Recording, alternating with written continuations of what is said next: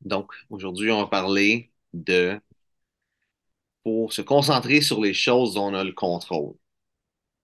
Puis, euh, si, vous- si on voit vraiment, je pense ces temps-ci, énormément de monde qui font pas ça. Je sais pas si c'est ça ton expérience aussi, là. Mhm. Le monde. euh, Ben, ouais. ben, je, je pense que euh, on, on parlait en- avant de débuter l'enregistrement sur, euh, sur le type d'économie dans lequel on est aujourd'hui. Puis il y a beaucoup de, il y a beaucoup de choix pour les gens. Tu comprends? Il y a beaucoup de choix. Il y a beaucoup de divertissements euh, accessibles facilement, qui coûtent pas cher. OK?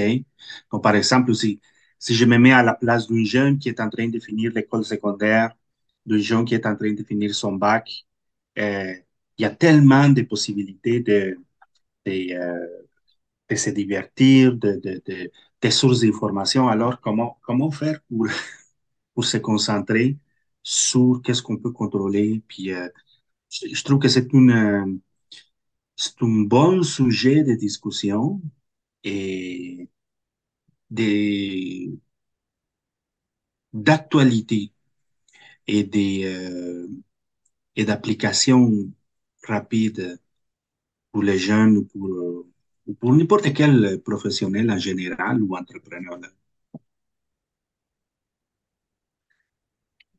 Puis, euh, tu sais, on- avec, avec l'inverse, le monde qui se concentre pas sur ont. Mais c'est vraiment, c'est pas tant sur, euh, tu sais, qu'est-ce qu'on parlait avant. Bon, sûr qu'on peut parler de ça aussi. Mais, tu sais, là, le monde. Tu sais, justement avec ça, le contenu sur les médias sociaux, par exemple, ils vont voir plein de choses, ils vont se fâcher parce qu'il y a telle affaire qui se passe dans le monde. On peut-être dire un sujet qui le monde n'aimera pas, mais la guerre en Russie. Plein de monde vont parler de ça, la Mhm. guerre en Russie. Mais la guerre en Russie, c'est en Russie. C'est pas au Canada, là, où qu'on est, ou peu, à moins que la personne qui écoute ça est en- justement en Russie ou en, en Ukraine, c'est pas quelque chose qui a un pouvoir dessus. Puis, tu sais, se focusser là-dessus, sur, sur le, sur le négatif, que, ah, tu sais, il y a cette guerre-là, puis tout ça, tu sais, c'est pas nécessairement bon parce que ça l'amène à rien et ça amène juste du négatif dans sa vie versus, tu sais, si les propres choses qui vont pas bien dans notre vie, se concentrer là-dessus. C'est ça qui, Oui, vraiment.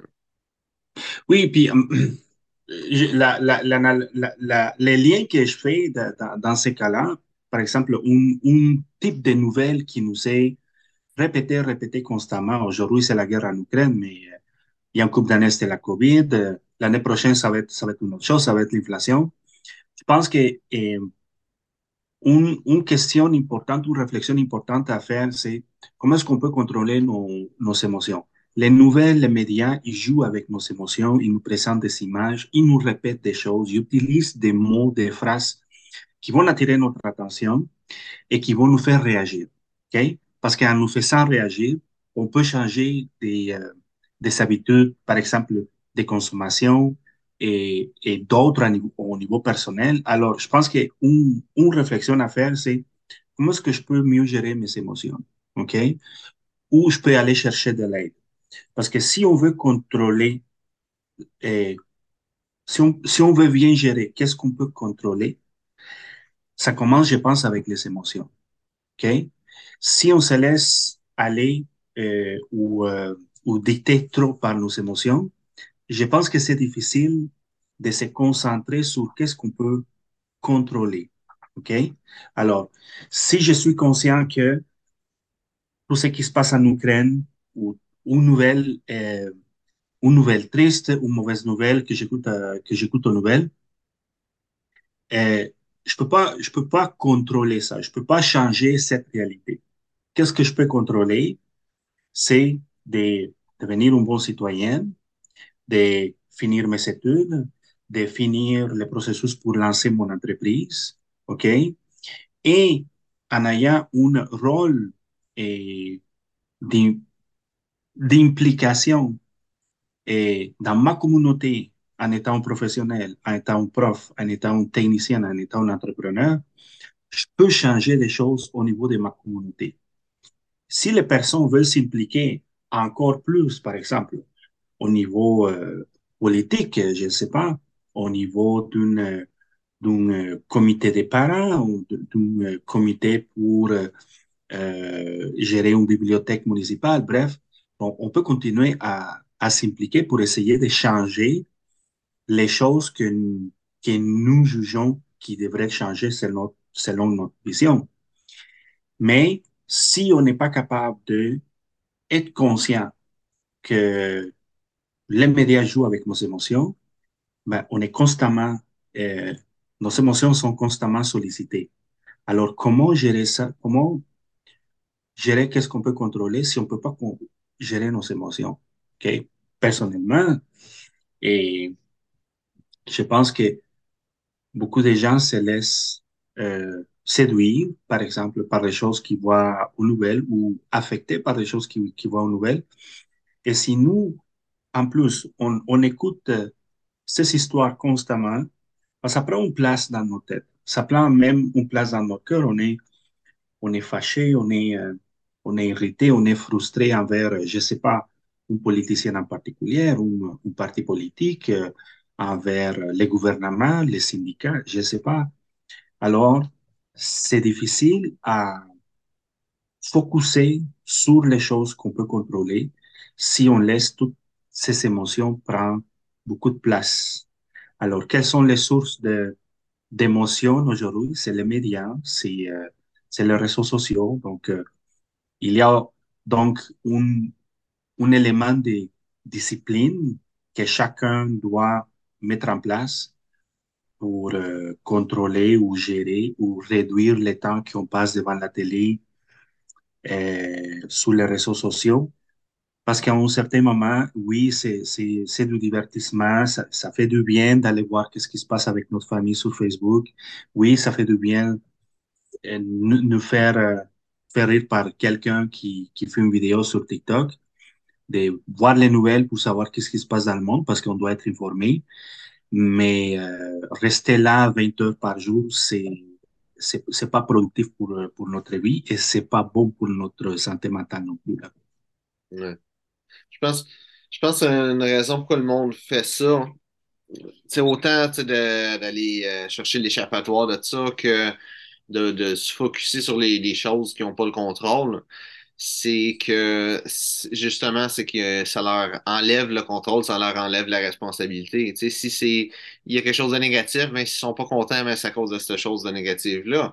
Puis là, vu qu'ils se sentent pas bien, ben, ils commencent à écouter des affaires sur les médias sociaux, puis ça fait un gros cercle vicieux que c'est plus de négatifs qui se sentent pas bien, mais c'est de la faute de quelqu'un d'autre, mais tu sais, ils font ce qu'ils peuvent pour se décompresser. C'est ça vicieux-là. Mhm. Oui, te- te- je- te- pour moi, tu fais lien, tu as raison de, faire ce lien entre euh, la déresponsabilisation des, individus. Ça veut dire que on cherche parfois à trouver des justifications ou des arguments à l'externe pour dire que, ou pour expliquer ou tenter d'expliquer pourquoi on n'avance pas dans certains projets, pourquoi on n'a pas atteint certains objectifs, ou peu importe là. Donc, je pense que c'est un reflet jusqu'à un certain point naturel, mais à un certain moment, il faut apprendre à ne plus responsabiliser les externalités de notre manque de, pour notre manque de rigueur. OK? Alors, et ça, ça, ça s'applique à un professionnel comme à un entrepreneur. En entrepreneuriat, il y a tellement de choses que tu ne contrôles pas, tu vois. Une décision d'un client, une décision d'un fournisseur. La loi peut changer euh, dans les secteurs où tu ouvres, OK? La question est la suivante. As-tu été capable de monter une business model, une entreprise résiliente? La responsabilité est 100% sur tes épaules. Si tu as, si t'as fait des études sur un- dans un certain domaine, c'est pas au marché, on peut pas blâmer le marché parce que cette année, on embauche plus de, plus d'infirmières, moins de médecins, je sais pas. On, doit tous faire nos devoirs et évaluer quel est le secteur dans lequel on va, on va travailler, que ce soit au niveau professionnel ou en tant qu'entrepreneur. Après, même si on fait nos devoirs, il y a des choses qui peuvent arriver, il y a, il y a des choses que, des paramètres qui vont changer et on, peut être carrément et, euh, chassé du, du- du marché. Mais je pense que c'est plus une question de qu'est-ce, qu'est-ce que je dois mettre en place pour que ma carrière ou pour, que ma business euh, soit résiliente à long terme? C'est pas évident, c'est pas facile. Tu, tu fais pas ça à, l'intérieur d'une heure, mais c'est notre responsabilité. Nos, succès et nos échecs sont notre responsabilité. C'est pas pas la faute des, des- d'autres personnes.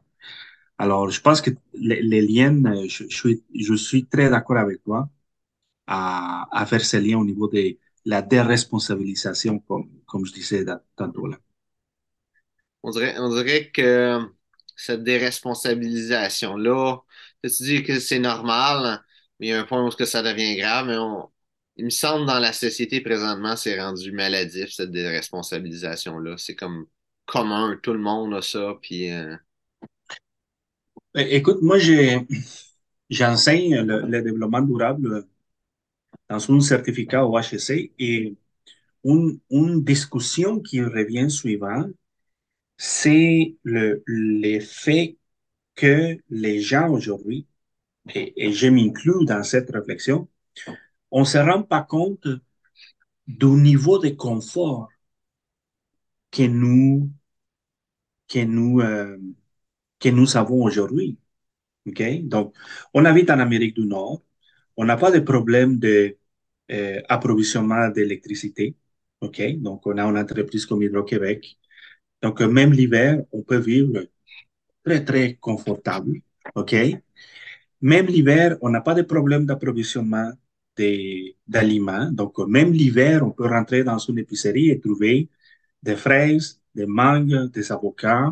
Et bien sûr, il y a des gens, il y a des gens qui ne peuvent pas se payer tout, mais je parle pour la, pour la majorité et qu'on est capable de s'acheter le minimum euh, au niveau des, des, euh, des aliments pour la maison, on ne se rend pas compte du niveau de confort. On peut trouver toutes sortes de produits et euh, maison, par exemple, pour nettoyer, pour laver, pour désinfecter, pour prendre notre douche. On peut acheter des sels pour prendre bain à la maison.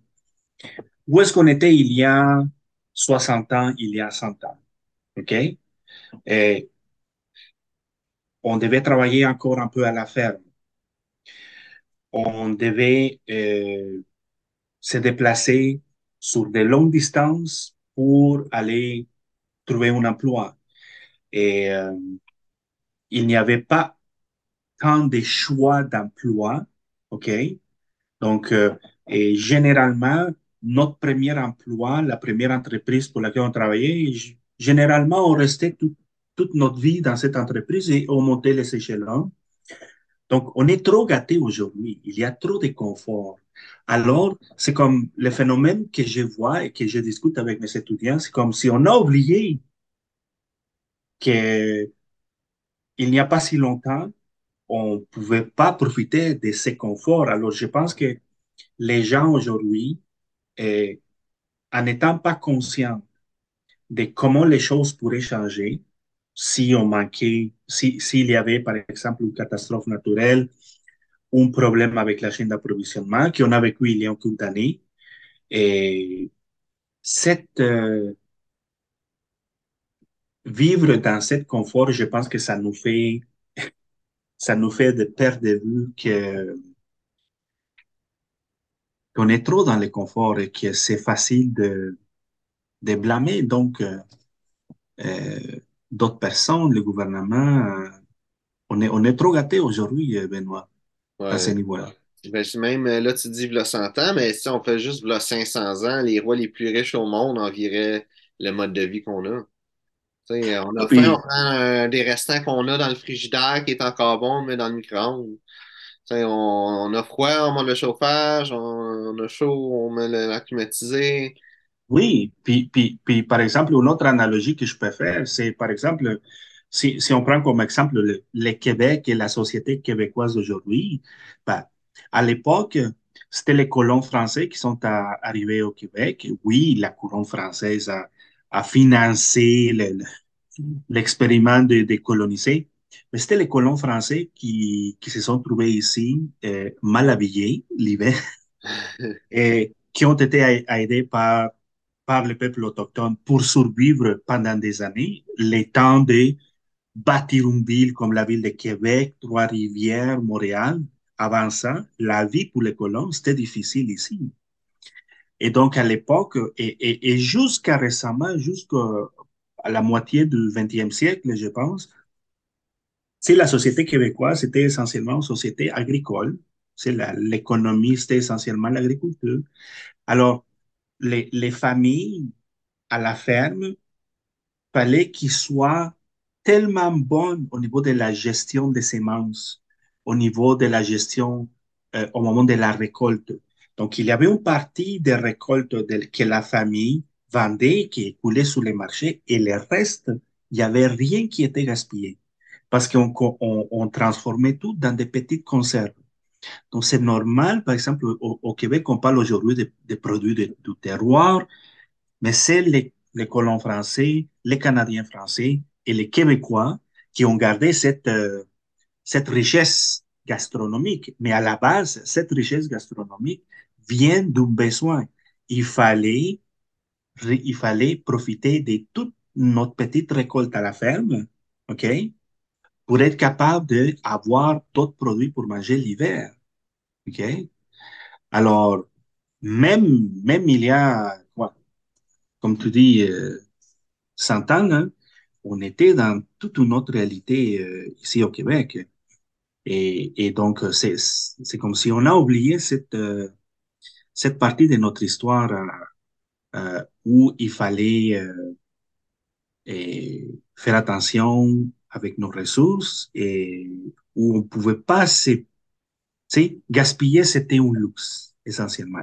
Et aujourd'hui, 30% de, de la nourriture dans le monde dans les, pays industrialisés, ben, 30% de la nourriture se trouve dans un site d'enfouissement. Parce qu'on a perdu cette capacité à être aussi euh, euh, affecté, je dirais, par, par un restant de nourriture qui, qui traîne dans notre frigo que, puis final, que finalement on va jeter. Ça ça, ça, ça fait pas de sens, mais c'est c'est le même phénomène. Mais oui, nos, euh, nos parents, tu sais, ils se faisaient dire si tu manges pas ton souper, ça va être ton déjeuner demain matin. là.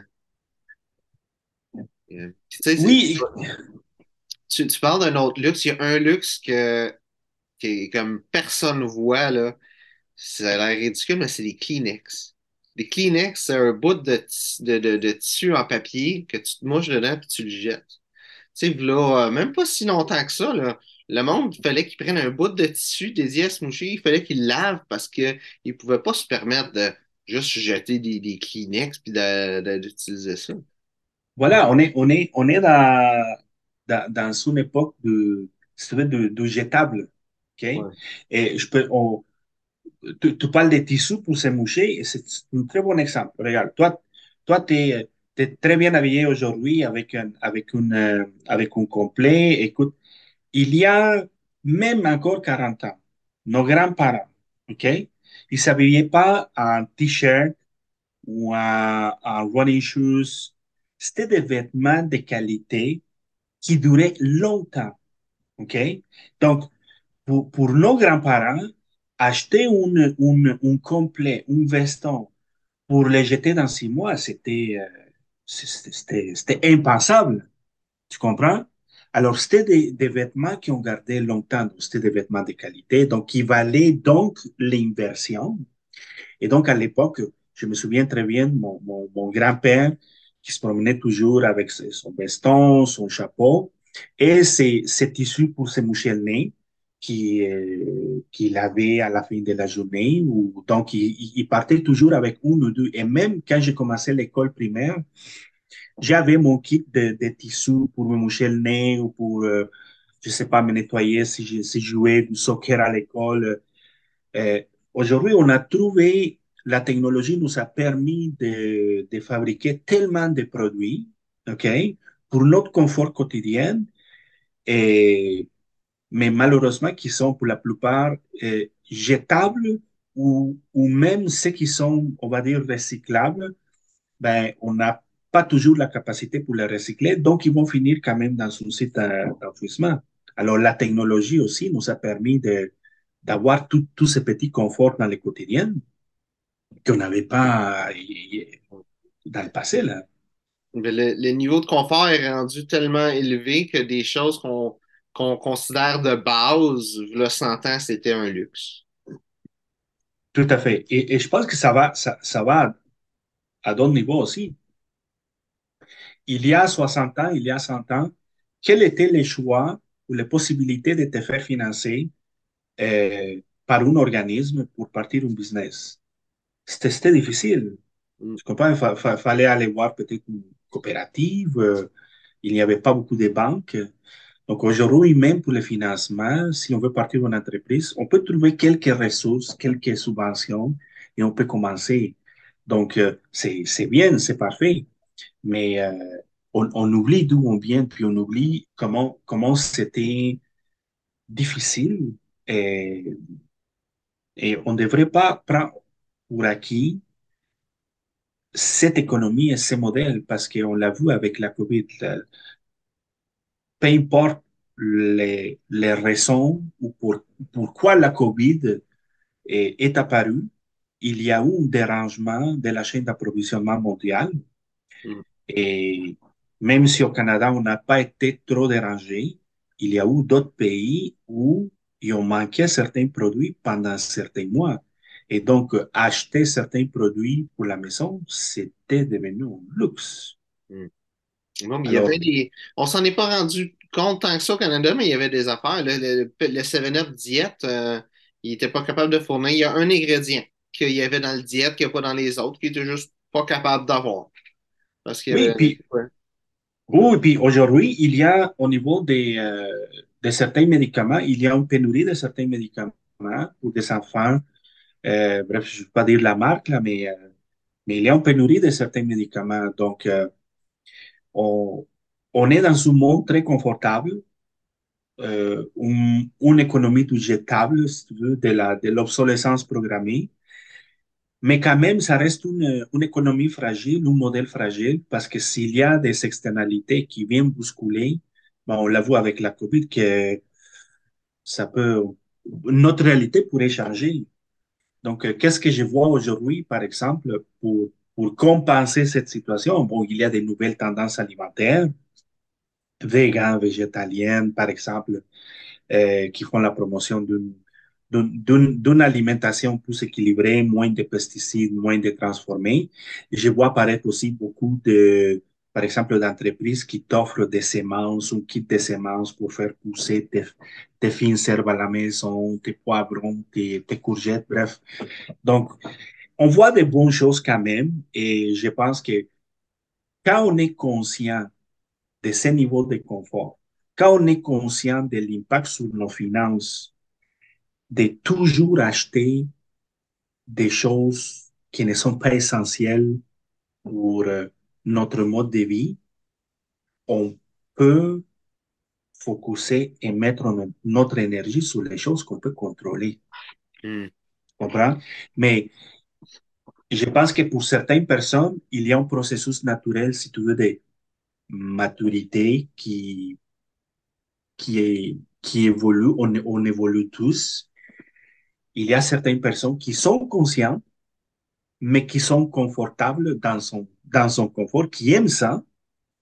Et il y a d'autres personnes qui, au moment de faire cette réflexion et, faire certains constats dans sa vie personnelle, ben, ils se prennent en main, puis euh, ils vont mettre les bonnes énergies à la bonne place pour être capable de créer la qualité de vie que eux jugent qui est la meilleure pour eux et sa famille, tu vois.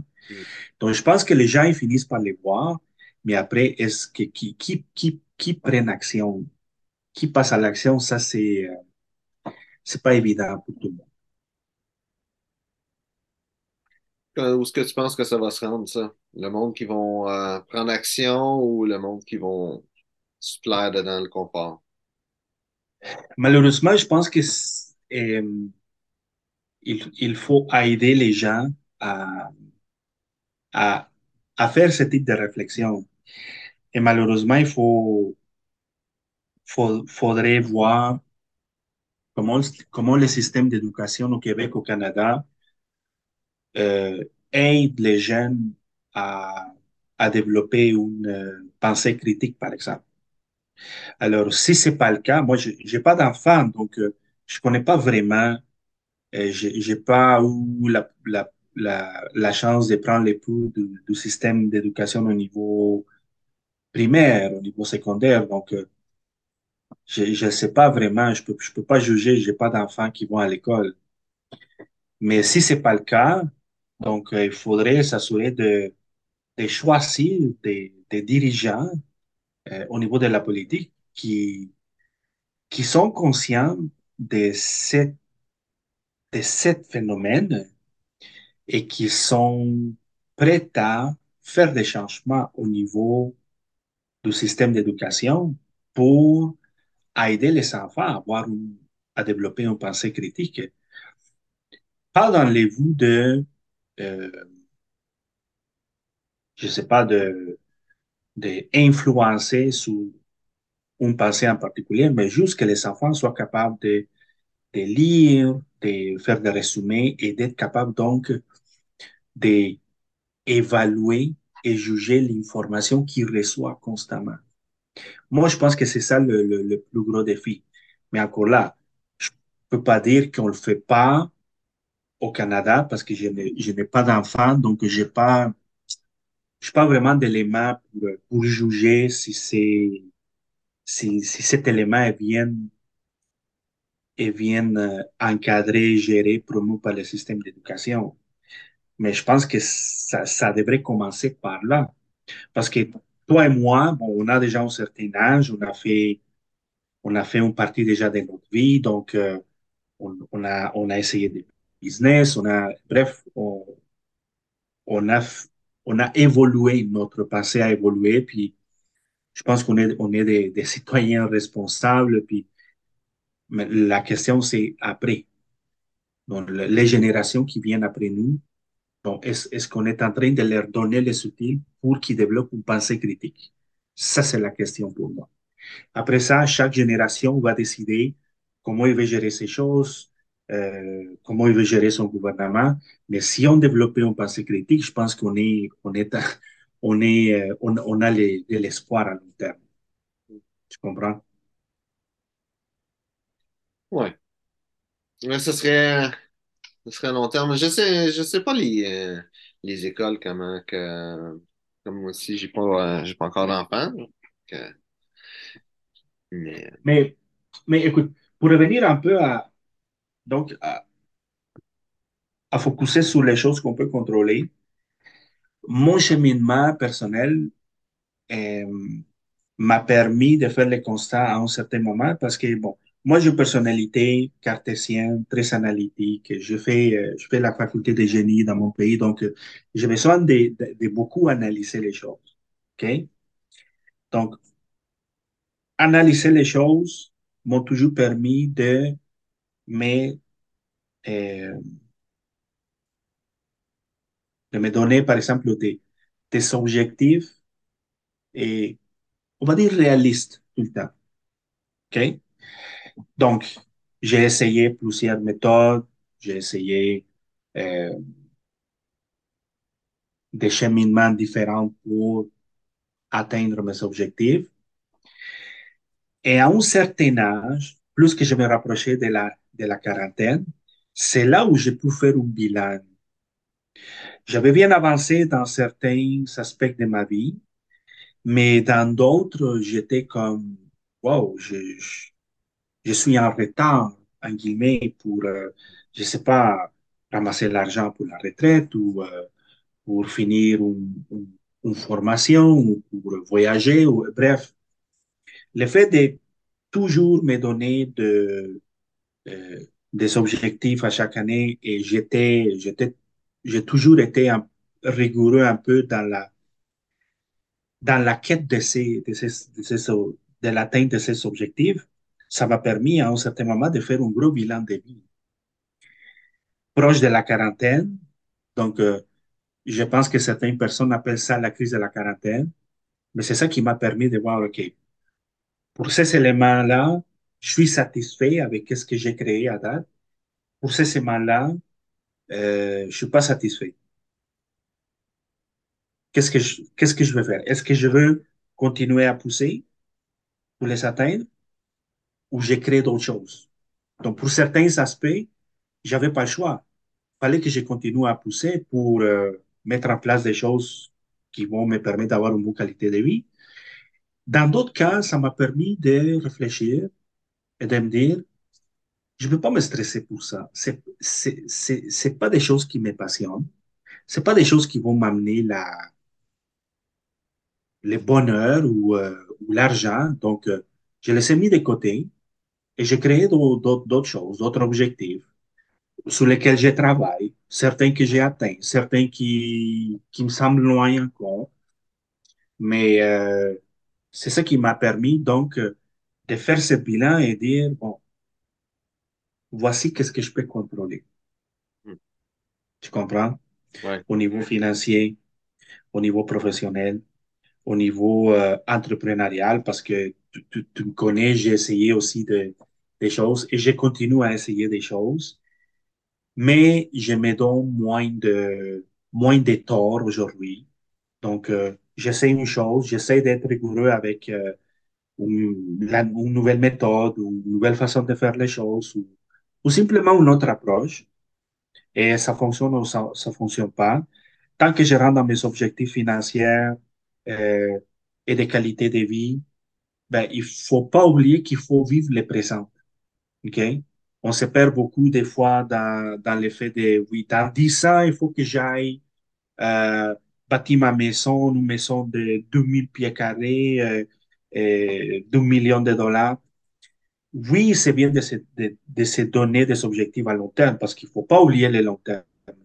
Mais à un certain moment, cette réflexion, ça m'a permis aussi, pour être capable de focuser sur ce que je peux contrôler, il a fallu que je revienne à terre, si tu veux, pour vivre le présent. Donc, le présent, c'est ça que je peux contrôler.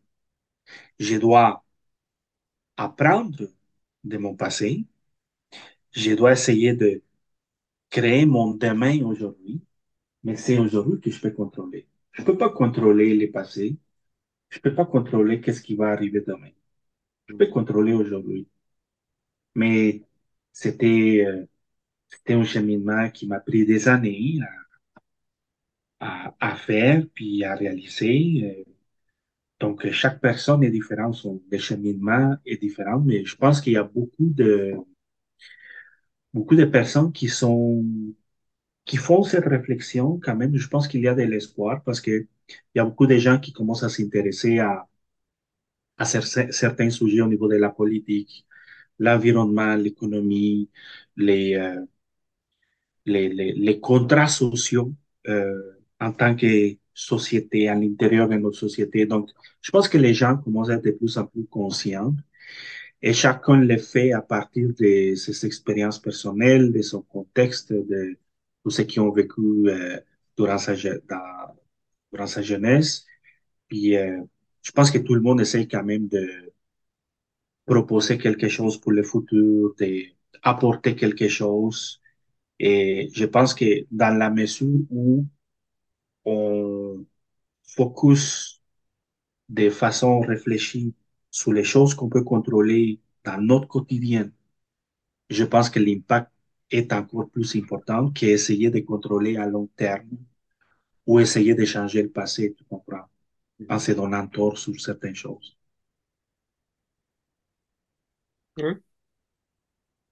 Que ça conclut bien le, le sujet pour aujourd'hui, cela. Excellent. Ben, écoute, euh, merci, euh, merci pour l'invitation, Benoît. Ça m'a Ben, fait merci. plaisir d'échanger avec toi.